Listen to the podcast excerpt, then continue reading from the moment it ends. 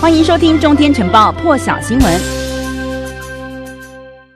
到了全球现场时间，今天要一起来看到这个有一个事故意外发生在宾州匹兹堡。那么其实呢，美国总统拜登今天有一个行程，就是要前往匹兹堡和当地的官员来研讨这个基础建设。没有想到呢，在他抵达前几个小时呢，附近有一座这个大桥就发发生了这个坍塌事故哦。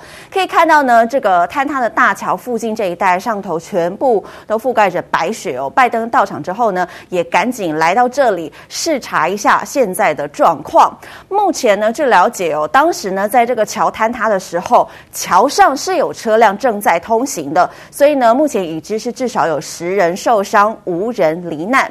当地警方呢是在呃这个当地时间清晨六点多的时候接获报案，说呢这座大桥是。倒塌断裂了。那么当时呢，呃，报案的人说呢，桥上至少有四辆车，而且有一辆是公车，公车上呢还有乘客。那么这一座桥呢，长度大约是一百四十五公尺左右哦。桥面呢塌陷之后，所以救难人员呢。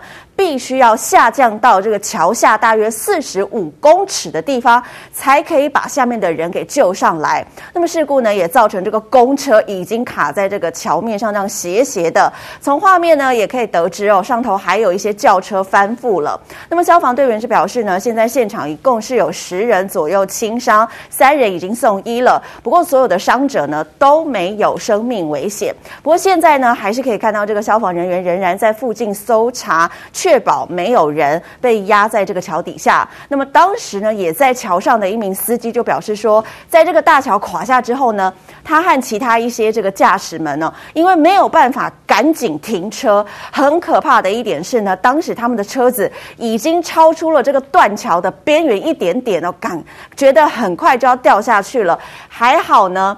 这个他最后是平安的下车了。那么当地的这个政府官员表示呢，桥梁坍塌之后是压断了下面有一条这个天然气的管线，不过目前这个管线是已经关闭了，附近的居民呢也暂时疏散。宾州的副州长则是表示哦，这座桥呢是当地的交通要道，穿越匹兹堡最大的公园。不过呢，谢天谢地，因为呢下大雪的关系，所以呢学校上课时间是往后延了两个小时，所以当时呢这个交通量比平时还要来来的少，那么拜登呢，正好这一天就要到当地哦来进行演讲。那么这座桥呢，距离拜登要造访的地点只有短短的六公里，所以呢，宾州的副州长也表示，桥梁呢在总统要来的这一天倒塌，形同是有一种很可怕的强调方式来凸显基础建设的需求，在美国现在是有多重要。那么拜登呢，他今天在这个演说现场呢，也随即对这个断的桥梁哟，也提出了他的看法，一起来听。A bridge more than 50 years old, 100, I think it was 150 years, it says 50 years old, but I thought it was older, uh, collapsed right here in Pittsburgh.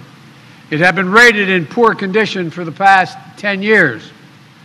What you all know, if you don't, you should know, there are another 3,000好，可以听到呢，拜登在这个现场是表示说，其实呢，在这个宾州呢是有三千三百多条的桥梁被认为说呢，跟这个断掉的桥一样哦，是相当老旧、状况不佳的。那么正好呢，他到现场就是要和官员来讨论一些基础建设哦，所以呢，也发生了这样的事情，正好也可以和他所提出的这个基础建设刚好相呼应哦。现在呢，呃，这个他也讲到，全美呢一共是有。四万五千多座的大桥都已经相当的老旧了，现在急需要经费来修建这些桥梁。那么接着呢，要来来看到的是哦，也是拜登。拜登呢，他前一天和这个乌克兰总统泽伦斯基通了电话，讨论的就是这个俄罗斯入侵乌克兰的可能性。根据 CNN 呢引述官员报道说，两个人对话过程呢，对于这俄罗斯入侵的时间点呢，有明显的差异。来看 CNN 的报道。Now, what we know from the American side is that that phone call that took place last night lasted an hour and 20 minutes. And according to a source speaking to CNN, a senior Ukrainian official, uh, that call, as you say, didn't go well. With, on one hand, uh, President Biden talking about uh, the fact that, according to American intelligence, an invasion is likely, possibly in February when the ground freezes here in Ukraine, making it easier for Russian forces. Uh, on the other hand, Zelensky rejecting that and asking that the messaging be toned down.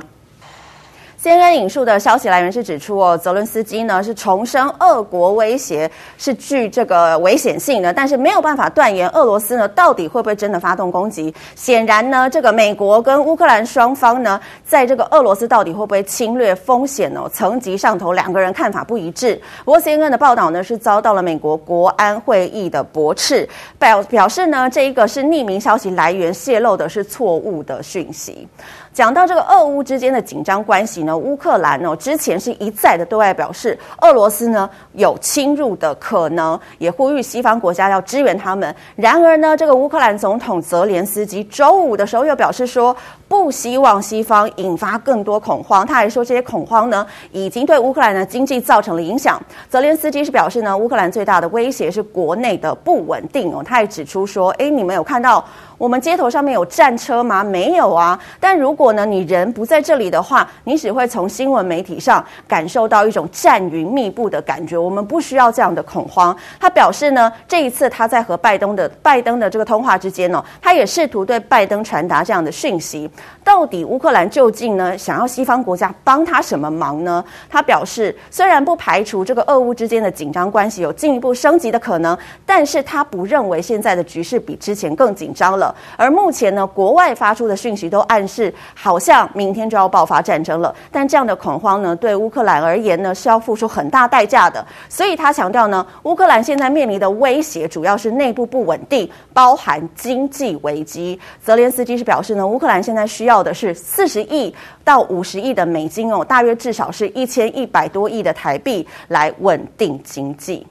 那么，另外再来看到的是呢，这个美国的呃公共广播电台报道说呢，大陆驻美大使秦刚啊，他最近呢接受专访的时候表示，台湾如果在美国怂恿之下呢，继续朝独立之路往前行的话，可能将会和美国大陆这两大强权卷入军事冲突。那么，这个媒体是指出呢，相较于过去笼统的警告呢，他的这一番言论。